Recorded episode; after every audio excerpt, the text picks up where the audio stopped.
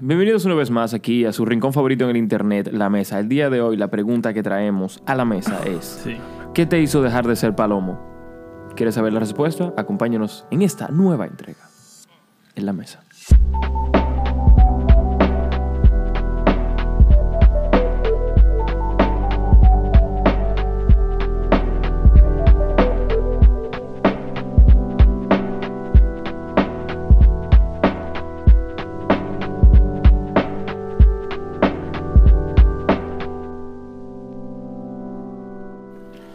Entonces, Steven, exacto, te estaba preguntando, loco. O sea, Gladys Sí. cuestión no. O sea, ¿qué te hizo dejar de esa palomo? Y vi que tú dudaste. Entonces te pregunté, ¿tú sientes que en algún momento tú dejaste de ser palomo? Eh, Leo, con verdad, yo no me considero un palomo. Eh, ¿Cuáles son los parámetros? Pero exactamente, eso es lo que voy. Que, que todo depende de los parámetros. Porque, paloma para los que no son de aquí. Exacto. Para la gente Bueno, que no es de fuera, o sea, exacto, ¿qué es un palomo? Pa- ¿cómo tú defi- vamos a tener cada uno que definir qué es un palomo? Porque eh, yo y no no creo... es tan fácil de definir sin, No. sin usar más jerga dominicana. Porque yo iba a decir que un quedado, pero.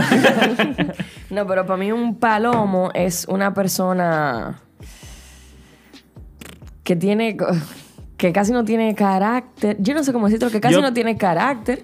Yo O sea, creo, en verdad, que un palomo es una persona joven que no anda en el güey de- del que andan todos los jóvenes. Es que eso, eso está muy ambiguo. No, porque tú puedes andar en un güey diferente y tener tremendo carácter, loco, que, di que tú no eres un palomo. Para mí un palomo es como, diablo, loco, esto está difícil. Está difícil. Pero es así, yo creo que falta, o no sé si ustedes están de acuerdo conmigo, pero lo que yo percibo es como una falta de carácter. Yo le puedo asociar con una falta de carácter, así como con una personalidad débil, una persona que usualmente la gente le pasa por arriba, o una Exacto, que le persona hace como mucho que la gente bullying. se puede aprovechar de él. Eh, Bueno, es como tú Puede antes ser, de, pero la, en verdad de que la pubertad haga lo que tiene que hacer y la madurez Es como mucha inocencia también. Es como mucha exacto, inocencia. también. Yo creo que mucha inocencia lo define mejor. Es como que porque- hasta las mujeres se curan de él. Es que, bueno, sí, que las mujeres se curan de él también eso. Es una eso, se, pa- eso se parece muy palomo. Pero realmente hay tigres como que supuestamente son los bacanos de, de, de, de la promoción en los colegios, de los cursos, de los coros de amigos, de, de los trabajos, de que, que son los bacanos. Y al final, el real- la, la hora de, del- que hay que meter mano son los palomos. Porque también tú puedes, delante de la gente, privar en que tú eres el papá upa. Y al final, cuando viene a ver, en cualquier tema que sea, tú no resuelves nada. Tú eres un palomo. Pero entonces, ok, pero aunque espérate. tú no pares que hacerlo. Porque que en ese caso yo creo que eso no sería palomería per se. ¿Y qué sería? Porque en, en- si nos vamos por ahí, todo el mundo es palomo, en algún sentido. ¿Entiendes? Ok, en algún, en Pero eso es muy ámbito. interno, porque seguro tú lo ves. Por afuera y tú dices, no, ese tipo no es un palomo, míralo, él es bacano. Y después, por ejemplo, esa persona se ve frente a una situación, dite tú que chocó un carro o lo que sea, y, Exacto. y- y actúa con palomería, pero no Claro. necesariamente porque es palomo, sino No, que en ese en ámbito ese momento fue un palomo. hay inocencia. Palo- sí, sí, sí, claro, palomo. Como decimos aquí en República Dominicana. Claro, claro. Te encontraste dos mil pesos, no lo cogiste en la calle, tiraste un palomo. nada. Y alguien le, dijo, alguien le dijo de que sí, no, esos son míos, se me acaban de caer y se lo Claro, papá. se- Usted es un palomo, papá, te dejaste quitar. Tú eres un palomo. Ey, pero si, por ejemplo, tú te, encuent- tú te acabas de encontrar 200 pesos, dite tú, en, en el metro, y alguien tú lo ves y que, loco, esos cuartos se me acaban de caer a mí. Yo lo cojo y lo encondo. ¿Y cuántos se te perdieron? ¿Y qué, qué gente tenía en, en el billete? Ima- imagínate que ya lo vio. Que ya él vio que fueron dos mil pesos que tú te encontraste. ¿Dos mil? No, porque siga buscando. Chacho.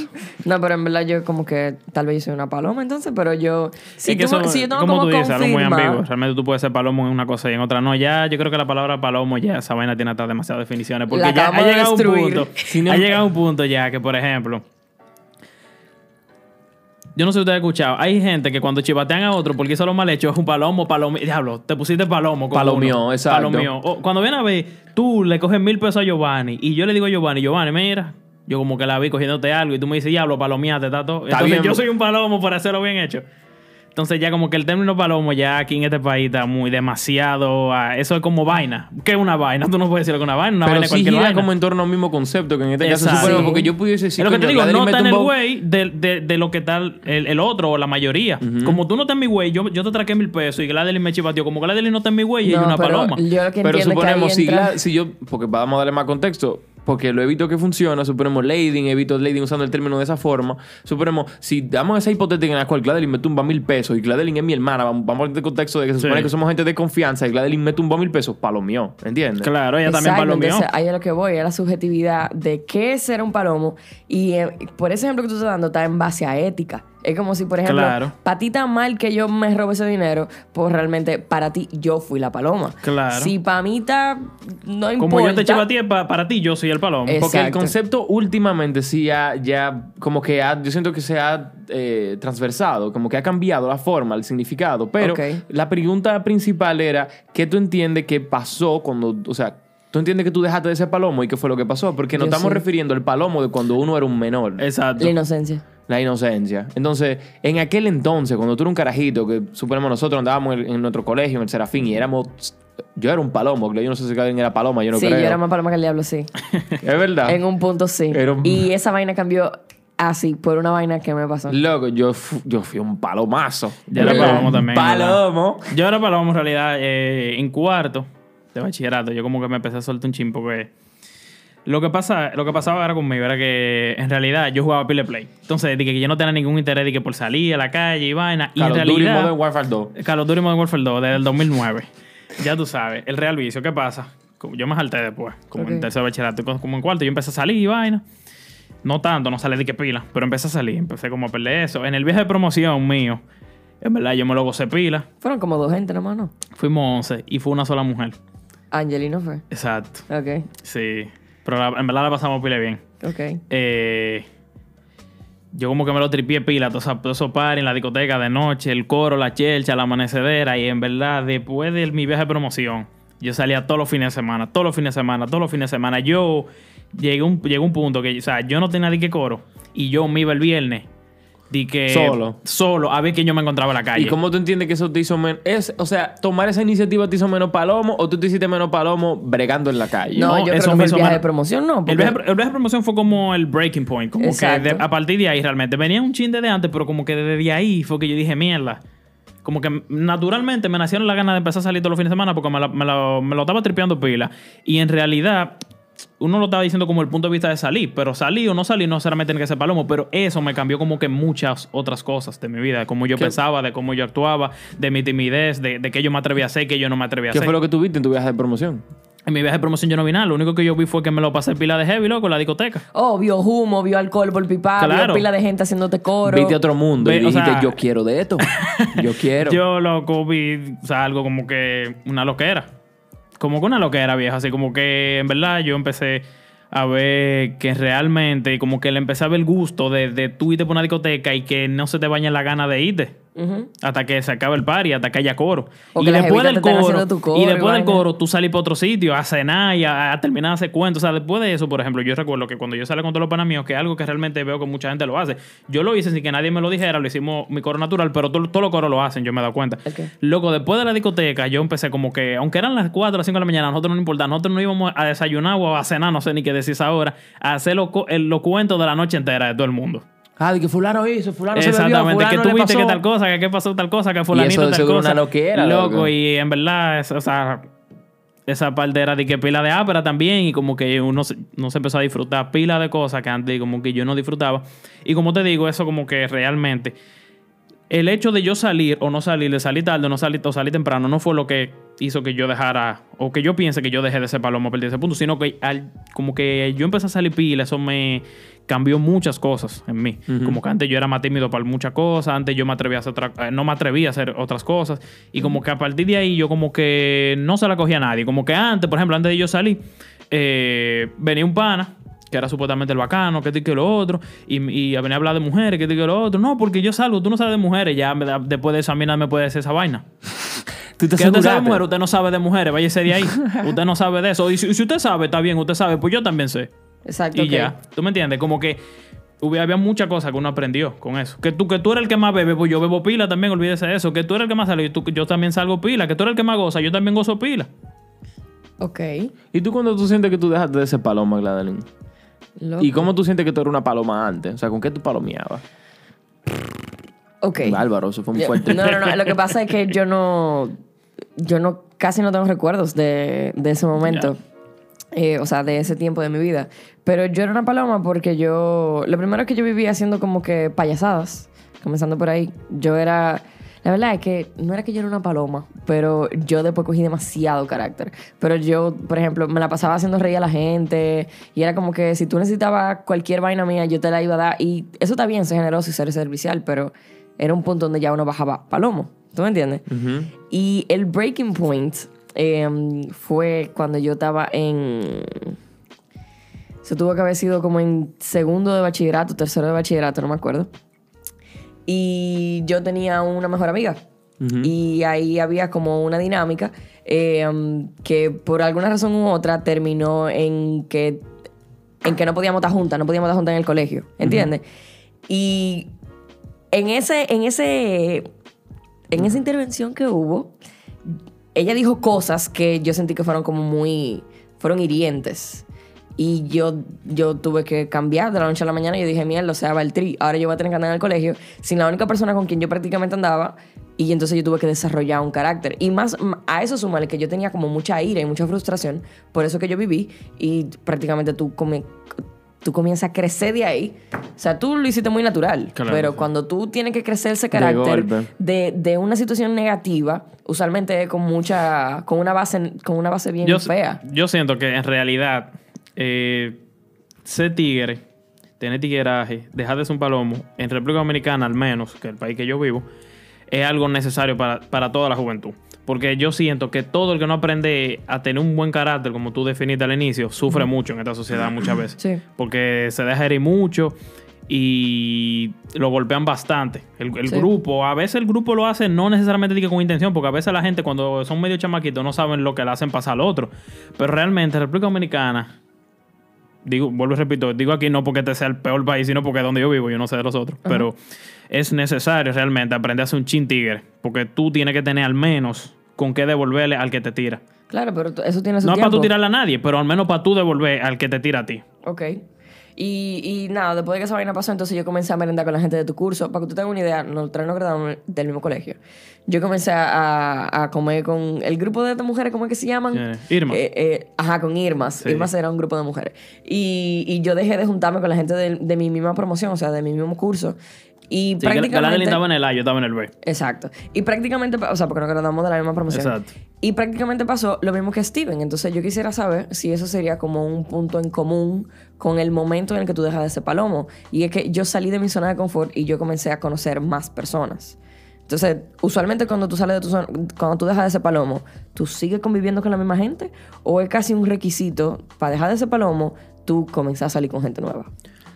¿Cómo, creo- tú, ¿Cómo tú dejaste de ser palomo? Exacto. Ok, mira, yo creo que en cierto aspecto. Gracias por preguntarme, pensé que nadie me iba a preguntar. No, claro, loco, eventualmente íbamos a llegar ahí. Claro, Sí, que- no, no, que yo la- dudé, la- yo dudé. dije, después, bueno, después de la última vez que te mandó a callar, ya tú no quieres ya ni yo hablar. no quiero hablar nada. ¿Cuándo La yo última vez que yo vine, ¿no te acuerdas? Que lo Ajá, no, eso se quitó del video. La gente no vio eso. La gente me mandó para la mierda de uno. Eh, yo No creo que yo...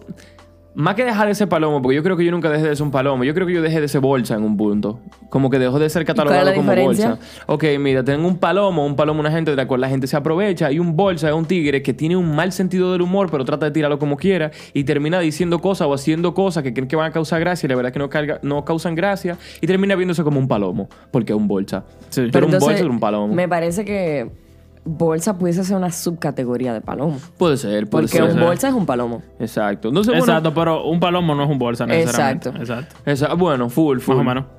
Bueno, ¿qué, pasa? yo siento que, que la palomería viene de que yo, uno siempre trata como que de encajar y como que de tratar de, de estar aquí, de estar bacano y estar en el medio. Y mientras más tú te expones, cuando tú no tienes carácter, tú eres más propenso a verte como un palomo. Sí. Entonces, ¿qué sucede? Yo siento que en segundo, o en primero o en segundo de bachillerato, yo me metí en amores con una jevita que me gustaba pila. Del colegio. No, yo me metí en amores con una muchacha que yo conocí por fuera. Y de ahí entonces, suponemos, yo me acuerdo que con esa muchacha yo hice vida. O sea, yo. Que no sé si debería decirlo, pero en el momento que yo me vi ya, que yo fue mi, mi primera novia formal, duré un año y picazo con ella y comencé a tener relaciones con ella. De ahí en adelante, que ya yo lo estaba logrando y yo estaba ahí, estaba cómodo, yo no tenía que ver con nadie. Yo no tenía que ver con que si los muchachos de mi colegio estaban. Es que agarraste seguridad cuando, Sí. cuando, cuando viviste todo eso. Porque es lo Siento- que te digo, tú tenías con qué devolverle. Si alguien te decía, no, es un palomo, no ha cogido mujeres nunca. ¿Qué es lo que nunca verdad. cogió A mí mujeres? no me Tú- importa tú, que tú si te yo- sientes seguro. Que si yo estaban en, en cómics, que si estaban saliendo, que si estaban perreando. Yo estoy, yo tengo lo mío ya. Sí, yo estoy haciendo sí. lo que me, lo que ustedes creen, lo que yo creo que ustedes están haciendo, yo lo estoy haciendo también. Claro. Porque yo nada más creo. Exacto, Entonces, porque al final del día ellos no necesariamente estaban teniendo ese estilo de vida. Ahorita yo ninguno se estaban dando la, la- el lujo que yo me estaba dando, que era de Claro. tener una compañía con una gente y en aquel momento, cuando tú eres joven y tienes las hormonas, todo lo que dan, tú lo que quieres es salir para la calle para ver que se te pega. Claro, pero también salir para la calle es parte de la experiencia que el adolescente como que Full. quiere. Sin embargo, Sí. yo El, siento- el vivir la experiencia de estar en la calle. Pero a la hora de salir, yo siento que no fue hasta muy tarde que yo seguí siendo como un palomo en esa área, porque yo nunca fui muy de salir, porque mi fuerte no es ese, esa atracción física, ¿entiendes? O sea, ¿Qué? Esa de estoy en una discoteca, estoy viendo una Exacto. jevita que me gusta y, Y de le- que La cacería. esa misma noche sin, así. de sin que- hablar. Lo mío, a lo es, va- directo. ajá, lo mío es, vamos a un coro en una casa, vamos a hablar y tú verás que yo soy heavy y yo me voy a cantar que tú eres heavy. Ok. Entonces, en ese momento yo siento que yo cesé un poco la palomería. Yo nunca, nunca dejé de ser bolsa. Yo creo que todavía yo soy un bolsa. Como que parte de toda mi, mi forma jocosa de ser, porque yo... Es que yo creo que para todos, perdón, para alguien, todos nosotros vamos a ser bolsa. Para alguna persona. Hay una persona que nosotros nos va a encontrar como bolsa en el mundo. Mira, yo lo que creo es que realmente eso depende de qué tanto tú expongas tu sentido del humor. Yo siento que... que tan- Bolsa específicamente. ¿Qué te iba a decir? No, le- no le hemos dado contexto a la gente que no está viendo de fuera. Un bolsa... Sí, le dijimos un ching, pero define. Un bolsa es como un tigre que su sentido del humor es muy malo y vive diciendo como idioteces, vive diciendo como vainas sin sentido porque él entiende que a él le causan gracia, como que Por ejemplo, los chistes de los padres usualmente son bolsa. son chistes bolsa. Pero ellos no son bolsa porque son padres. Porque son padres y tienden a tirar esos chistes malos. Pero cuando lo tira un pana de tu edad, Claro. ese tipo un bolsa, loco. Exacto. Porque no se da cuenta de que eso no causa nada de gracia, pero a él le causa gracia y lo tira. Entonces, ¿qué pasa? Yo lo que, tú- yo lo que planteo es que me hace sentido lo que tú dices, que para alguien tú debes de ser un bolsa. Claro. Sin embargo, yo creo que eso depende mucho de que no, tú, tú expongas tu sentido del humor, porque yo, por ejemplo, teniendo el sentido del humor tan negro como lo tengo y el carácter tan pesado como lo tengo, yo de verdad no me imagino a alguien diciendo que yo soy una bolsa. Para nada. Porque yo casi no expongo mi sentido del humor. Si yo como que hiciera más, más referencia a cosas que para mí yo entiendo que dan risa y, y son inocentes, no son un humor negro, pues sí, es muy Es probable. que yo siento que el, el ser bolsa está Sí, muy pero- asociado con. Sorry que te interrumpa, que está muy asociado con, con esa afinidad de tu sentido del humor. Si el sentido del humor es muy malo, son cosas que nada más te dan risa a ti, son cosas que genuinamente no causan gracia y tú no te das cuenta, tú eres un bolsa. Pero si tú eres un. Si tú eres un pana que, suponemos, tú tienes tu sentido del humor muy afín con tu personalidad y todo lo que tú tiras de verdad causa gracia y tú lo tiras cuando tienes que tirar, tú no eres bolsa. Ok. Yo siento que, suponemos, en mi caso personal, lo mejor que me pudo haber pasado es ser bolsa, porque ser un bolsa es un tigre que vive tirando el sentido del humor y con el tiempo tú lo afinas. Y de verdad, después no hay nada que caiga más heavy que un tigre que causa gracia. Claro. Que tú estás Claro. con él que tú dices, no, loco, yo la paso heavy, yo me curo con ese tigre, está Como loquísimo. tú, porque tú eres como un payasito yo cuando soy tú un llegas. tú eres un payaso cuando tú llegas a los coros. Sí, pero antes yo llegaba igual de payaso y nada causaba gracia. Todo era una idiotez. Ay. Entonces decían, ese tipo un bolsa. Es verdad. Yo era un bolsa, claro. Wow, yo no te conocía. Yo no te no, conocía. ni yo a ti. Suponemos esa personalidad que tú pintas, yo nunca la viví. No fue hasta que yo estaba en la universidad ya. Que tú ta- hasta cogías para la universidad conmigo y de todo, pero Sí. yo te estaba comenzando a conocer también. Es verdad. Sí. Es verdad. ¿Que Yo fui como una amiga. Giovanni? Sí, lo que yo iba a estar con el uniforme del colegio, papá. Sí. ¿Tú, tú en el colegio? Sí, yo estaba en el colegio. Gladeline ¿Y se a iba a hacer, malo coro. que capé, que hacía pila Pero es verdad, yo no hacía malo coro. Yo hacía coro. Sí. Con mi coro. En el Con pene. tu coro. Que era malo coro. Con, en el pene no. Porque el principio, pene. ah, no, esa es porque- ingeniería para allá, Exacto, eso es creo. como yo no negocio. sé, me han Yo dicho no- que hay una yo vaina que, No, le no, dicen no. así, que se parece así de arriba. El pene, yo creo que es la parte de negocio. Sí, sí, Y negocio. nosotros estábamos para la parte de publicidad y esas vainas. Malo coro, Gladeline. No, no, no. Señores, yo sé que no son malos coros porque yo he escuchado qué tan malos se ponían esos coros. Yo Pero no que quiero. los mejores coros. Pero yo no creo que la gente vaya a pensar que yo con el uniforme del colegio me tiraba papel hace vaina mala. No, ella se lo quitaba el uniforme, APEC, ella se lo quitaba. per se no eran malos cores porque estamos dentro del recinto. Ahora, todo lo que se hacía fuera de lo que era APEC, que muchas veces tú notabas, tú no me vayas a hacer coro, era Ajá. un coro. Ey, no, pero yo me acuerdo una vez que, Agresivo. para cuando estábamos en Amway, que yo estaba aquí en la casa, Giovanni no estaba aquí por alguna razón, y llegó un grupo de APEC que, era, que eran amistades tuyas. Y te quedaste tú haciendo coro con ellos. Sí, pero yo de casualidad los conocía porque yo sabía quiénes eran. Son gente con la que tú te topabas en shots o en un coro o bla, bla, bla. Yo sabía quiénes eran. Y ellos llegaron aquí a la casa porque tú le ibas a dar un plan, pero no sé qué pasó. Y el punto fue que yo me fui con ella para el Parque de la Nuña, loco.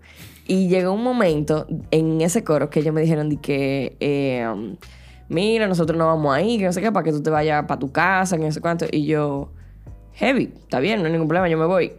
Pero, o sea, yo no me acuerdo qué fue lo que pasó, pero yo caí a la conclusión de que ellos iban a dar perico ahí, loco. y yo tenía que irme. Y yo me fui, yo me fui. Claro. Y yo dije, el diablo. es verdad, yo me voy para mi casa, yo me voy caminando. Hablamos ahora. Loco, qué dark. Eso, esto se apagó. Sí. Eso fue lo más cerca que yo en algún momento estaba de esa situación. Y yo ni siquiera estaba ahí, o sea, yo me fui. Pero yo nunca, yo nunca, por ejemplo, le evito con mis ojos ni nada por el estilo, para que la gente no vaya a pensar. Sí, no, pero es que. Y yo me di. yo- o sea, yo tiendo a asociarlo mucho como universidad porque fue lo único que vi, pero me di cuenta de que las univers en todas las universidades, como que siempre hay un grupo de malos coros. Loco, Sí. en todo, no en la Bueno, universidad, en en, todos Intec los yo lados nunca hay, lo hay un conocí. grupo de grave. En todos Sí, lados. sí, de gente En que va todos como los lados. rebeldes. En sí, todos pero es lados. que depende del tipo de grave. Vamos a definir grave. Grave es una persona que brega con droga. Exacto. Ya.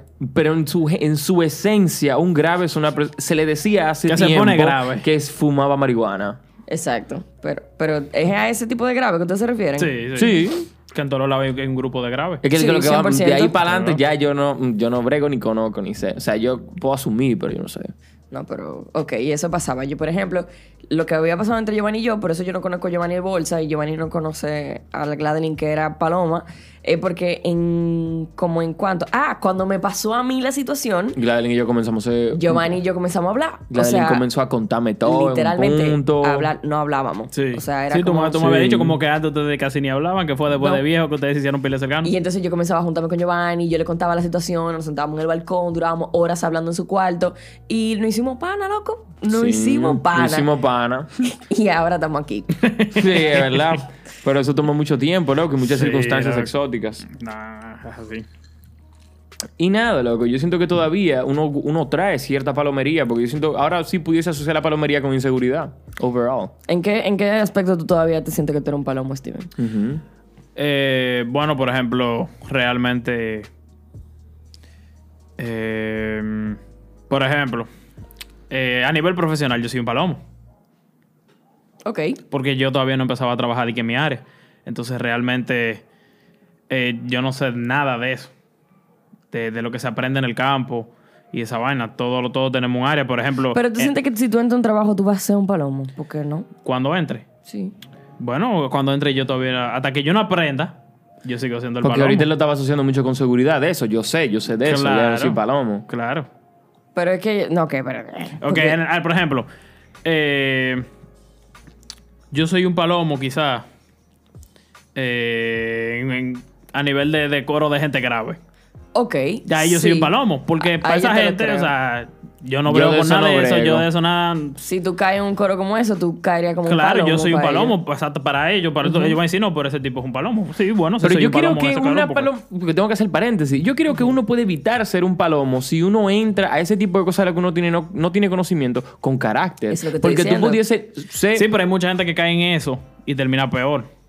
Porque por ese No, tipo de cosas es que hay gente... Tiene no, que combinar el carácter una cosa con, privada. con, con educación. Sí, una claro, cosa no, privada. y con seguridad de mantener tu postura hasta un punto, porque hay gente que quiere pertenecer a un coro, entra con carácter, disfrazado de carácter, pero no es carácter nada, Y porque que... al final del día simplemente está haciendo lo que el coro le dice. Simplemente es un peón del coro, no tiene carácter. La persona que, si tú tienes carácter, tú no vas a hacer nada que yo te diga, digo, porque yo te lo diga. Ah, pues entonces Ahora- eso no es carácter por ningún lado. No, pero Pero está claro. disfrazado de carácter. Ujú. Porque tú estás disfrazando eso de que sí, yo soy bacano, sí, yo, yo, yo lo que llegué a pasa, este que- coro, yo voy a hacer todo lo que pero ustedes hagan, porque yo no también soy necesariamente ustedes, pero no hay carácter ahí, eso es un disfraz. Eso es lo que digo. Eso no necesariamente. car- Carácter no es tu fake it, no es tu decir yo sí, yo soy Claro. verga. Carácter es tu decir yo de esto no sé, pero del que sabe, yo me voy a llevar. Y yo digo, Claro. coño, ese tigre no sabe, pero su disposición, su posición ante la situación me hace denotarlo como que tiene carácter y por lo tanto no lo asocio con una palomería porque falta de conocimiento en un área todos vamos a tener siempre. Es como nosotros abordamos esa falta de conocimiento. Ahora, Claro. si yo llego y que escondiendo el hecho de que yo no sé, yo sí sé, dame de eso, o da- vamos a hacer aquello. No, y yo, no es coño, carácter. Es un palomazo. Claro, pero, exacto, o sea, pero, por ese tigre para su casa. Por ejemplo, por ejemplo, imagínate que Y después en baterita, en baterita el tiempo. Escucha esto. Imagínate que yo estoy, por ejemplo, en un coro en el balconcito. O la lira. Diablo. Tú eres de ahí, Steven. No, Sí, sí. hombre. Tú eres de ahí. Steven, No, tú hombre. eres de la lira. Imagina que estoy en un coro ahí, ¿verdad? Y llega Giovanni. Y estamos en un coro, para el tigre y vaina. Y los tigres, vamos a decir que nos gusta correr, por decirte un ejemplo. Ok. Y llega Giovanni y Giovanni disfraza sus ganas de querer pertenecer al coro con carácter para no parecer un palomo. Ajá. Y entonces eh, nosotros lo, lo del coro decimos, vámonos por el malconcito, qué sé yo, para cualquier sitio, a, a, para la carrera. a tiro y. Giovanni, como quiere parecer bacano y quiere parecer que él sabe de eso y quiere pertenecer al coro, él arranca atrás de nosotros. Pero Giovanni vamos a decir que no sepa de eso. Y Giovanni fácilmente cuando viene a ver ese día, por estar queriendo parecer al coro, eh, pertenecer al coro, por estar queriendo privar en bacano y que él sí tiene carácter, termina teniendo un accidente. No sé si tú me entiendes. Que, ok, pero que se lesiona o algo así. No, tiene un Ah, accidente. carrera. Estoy hablando de carrera. Claro, carrera de carro. ¿Tú crees que estábamos corriendo? En tu cabeza Claro, estábamos tirando sprint. pues Sí. no, No, estábamos no. en la lira, de la lira final vamos a correr. pu- Puede terminar teniendo un accidente y al final fue un palomo. Ok. Y eso termina peor, nada más por el hecho de él querer disfrazar sus ganas de pertenecer al coro con carácter y que él sí, él sí, sí es duro y sí Eso es una palomería a otro nivel. eso, Es eso, no eso estoy- realmente no siempre ayuda. Es que yo no estoy... Para mí el carácter no es eso. Es que usted... Ok. ¿Y qué es el carácter? Porque es que una cosa es tú tener carácter y otra cosa es tú quieres disimular tener seguridad. O sea, tú, Full, tú quieres claro, fingir tener también, seguridad. sí. Para mí tú tienes carácter es... Porque tú puedes tener inseguridad con carácter. Lo que pasa es que el que, el tiene carácter, exacto. que tú puedes tener inseguridad, Inseguridad con carácter. O sea, yo genuinamente de esto no sé y tengo miedo y le voy a dar como quiera. Por ejemplo, a mí me- Ok. tú, Steven, me pareciera ser Ok. una persona con el carácter bien definido. Así que yo te puedo asegurar que si ya tú, por ejemplo, me dijiste, pausa comercial, ¿tú lo veías? El que Dragon Ball. Ajá. Si tú supieras que yo vine a ver Dragon Ball como en el 2017, ya yo estando en la universidad, esto, yo dije, yo no sé cómo yo no vi esta vaina de? Es carajito. que yo no voy a ver Loco, son Ball. 200 y pico. Ah, pero De 20 minutos, ¿no? De 20 minutos. Mira, yo nunca vi esas cosas y la verdad es que el único niño en el colegio que yo sabía que veía esas vainas corría así. Entonces, para mí... Naruto Run, bro. Para mí era como... Un palomo. Un palomo. Eso parecía un palomo. Sí. Pero es que a este punto, mira que lo que pasa, a este punto realmente ya yo he crecido lo suficiente como para ver a ese tipo de gente que veía ese tipo de vainas crecidas también y darme cuenta que yo los juzgaba de más. Claro, pero ante el, cor- el coro de nosotros, con esa edad, eso era lo que parecía. Sí. ¿Por qué? Porque es lo que te digo. Para nosotros, cuando tenemos esa edad, nosotros lo veíamos así, porque para nosotros, simplemente, si no pertenecía a, no- a- a nuestro way, Sí. era diferente. Para nosotros era un palomo. Porque tiene que pertenecer. Al final, después, cuando tú creces, tú te das cuenta de muchas cosas que realmente importan, que no importan, y realmente tú te das cuenta que tú seas una persona dura en algo, o no, no depende de, de- de nada de eso, ni de tus gustos, ni, ni nada de esa vaina. Pero realmente, por eso que te digo que en el colegio, principalmente, la gente joven necesita tener mucha seguridad para no sufrir de, de- de- de que lo juzguen ni nada de eso. Pero también otra cosa, o sea, buscándole el lado opuesto a eso, ¿qué hubiese hecho falta en el colegio para uno juzgar menos a los otros que no necesariamente pertenecían a tu coro? Para eso, yo creo que lo que hacía falta en el colegio, que yo no sé si hace falta todavía, es que permitirle a los carajitos crear más carácter y para eso hay que protegerlos menos. Si hubiésemos tenido menos restricciones de que tú me das una trompa y tú crees que te No, van a votar. porque yo no estoy hablando de eso. Ok, ¿de qué tú estás hablando? Porque No me sé. hubiese gustado que yo no, No tuviese es- miedo yo- de no que me votaran. Yo, estaba entendiendo lo, que, él- lo, no, lo mismo pero que él. claro, yo entendí lo que tú dijiste y es como que prácticamente dejarlos que se expongan a esa vida A sal- situaciones. a esa Ah, que- vida que aprendan a la salvaje. mala. Estoy diciendo que no hay que dejarlo que aprendan a la no, mala. porque yo no estoy hablando de, de exponer al carajito para que los otros se lo coman vivo. Yo estoy hablando de qué es lo que yo tengo que decirle a los animales que se lo van a comer vivo para, para que realmente vean en la perspectiva de, de, de una, de una forma más madura. Yo creo que eso, eso empieza en la casa. Eso es muy complicado, viejo. Mira, es como yo- una educación en la casa. Yo no Eso sé en la casa, sí, eso no pero tiene es que eso, ver con el eso es muy complicado. Yo no ¿Por soy psicólogo ni nada de eso, pero realmente yo entiendo que el problema es que los muchachos siempre van a ser muchachos. Y el problema de los muchachos es que... Es que no necesariamente Steven. Sí, pero escucha, mi punto. al Dale, menos. dale, perdóname. Los muchachos jóvenes, o sea, los niños, básicamente, ellos entienden que como tú, tú tienes que burlarte casi del otro, como para tú ser bacano, porque ha llegado un punto que ser bacano depende de qué tanto tú te curas. Para los niños, para los jóvenes. Pero ¿qué pasa? Yo Porque eso, eso es lo que se le ha enseñado. Es- Más o menos así que, pero se, así ¿quién que han crecido. Claro, se lo enseñan quizás los padres en la casa, pero también tenemos que recordar una cosa: los muchachos pasan medio día con los demás en el colegio. Entonces, yo no. Claro, los padres tienen que poner su parte, 100%, yo también pienso igual, pero no se le puede echar solamente la culpa a ellos, porque es, un- es- como un problema en conjunto. O sea, lamentablemente, Pero una pregunta, ¿tú llegaste a hacer bullying en el colegio? yo no hacía bullying en el colegio, no. Pero tú conocías gente que hacía bullying en el colegio. Sí, sí. Entonces, me O parece... sea, en- en- por ejemplo, en mi curso, en mi curso, yo me acuerdo que había una persona que estaba en mi- estamos como en segundo de básica por ahí, yo me acuerdo, que cada vez que la profesora salía, todo el mundo en el curso entero se volteaba a mirarlo y, le- y Ay, eso Dios, significaba N. es. Eso significa- significaba que N, enemiguito. que no queremos ser tu enemiguito, amigo. exacto, que no quiero ser tu amigo. Y el curso entero se, se volteaba a hacerle eso. Yo me acuerdo. Cosas así yo participaba, ¿no? Honestamente yo participaba. Yo no sé de qué yo era el primero. que- no, yo era el dueño de la orquesta, el que comandaba. Y vamos, Juan, Juan, Juan, enemiguito, enemigo. no, no, no, pero realmente, cosas así, claro, yo participaba porque lo que te digo, al final del día, yo me pasaba media ma- eh, la mañana entera, mediodía, con ese grupo de personas que lamentablemente, si todos hacíamos una cosa, a los muchachos les encanta hacer lo que hace el otro y le encanta como pertenecer al coro. Mu- yo estoy seguro que yo y muchas personas de mi curso, no lo hacíamos de que porque de verdad queríamos hacerlo sentir mal a él o porque de verdad no quisiéramos ser su amigo. Era más allá una un asunto de seguir lo que hace el otro. Joder. Y eso es lo mismo que te estoy explicando. Los padres pueden tratar de explicar. Recordemos que los padres tienen que trabajar hasta las 5 de la tarde en un país que, que es tercermundista. Ujú. Los padres tienen desde las 5 de la tarde hasta las 9 de la noche, quizás, que se duermen los niños chiquitos al menos, para hacer todo. Con todo lo que tienen que hacer en el día, con- para saber del niño, para educarlo, para hacer la escena, para ser un padre, exactamente. ¿Y cuántas horas duran en el colegio? Todas las horas del mundo. Seis horas, cinco y pico, seis horas, siete horas, dependiendo de qué colegio, hasta ocho horas en algunos colegios. Y con la sala de tarea, si están en sala de tarea, más, más horas todavía. Entonces, realmente, yo siento, si soy psicólogo ni nada, como dije, pero yo siento que es un problema no solamente de los padres. Lamentablemente, aquí hay que cambiar muchas cosas para que eso deje de pasar, porque a los niños les encanta pertenecer al coro. Y aquí el coro, lamentablemente, se ha hecho como que el, del más fuerte. Y para los niños ser más fuertes tienen que hacer ver al otro más débil, porque esa es la forma que los niños ven en este país, al menos en esta sociedad, lamentablemente. Y siguen lo que, lo que hacen los demás. Entonces, realmente, eh, yo entiendo lo que tú dices, con lo que Giovanni decía, no hay que tirarlo de que así, porque tú te lo estás tirando que se lo coman los otros, 100%, pero tampoco es tan fácil de como decirle a los que se lo están comiendo no lo haga, porque es que no es No fácil para una un niño forma- tú decirle así, no lo haga y ya no lo O haga. no los juzgue, muchachos tú o le no- dices, no lo haga y lo hacen con más frecuencia. Y siento No sé que es un conocimiento que como para tú inculcarlo hay que realmente tener mucha base, mucha profundidad Sí. que un carajito no lo va Ahora, a digerir. también te voy a decir algo. Yo más o menos en cierta parte, no al 100%, pero en cierta parte yo estoy de acuerdo también con lo que dice Giovanni. En cierto punto también, si una persona, tú no lo dejas que se desarrolle naturalmente, sus, su- vamos a decir, su defensa emocional, vamos a decirlo, por así, no sé cómo llamarlo, es difícil que él aprenda a defenderse solo después de grande.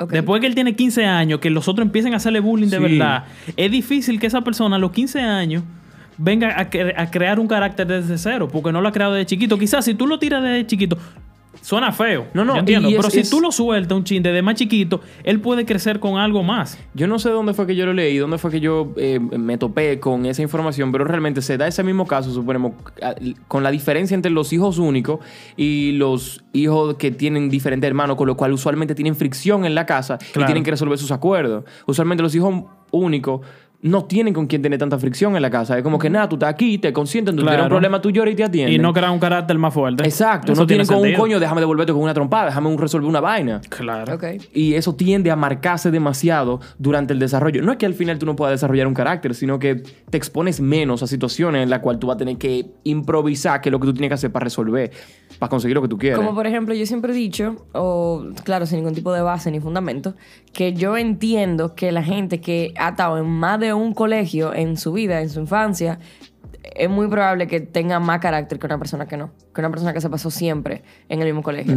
Porque tú prácticamente no tuviste que salir de tu zona de confort. Imagínate si en, si en tercer bachillerato te hubiesen tirado a un colegio nuevo, loco, con Sí. gente que tú no conoces. Claro.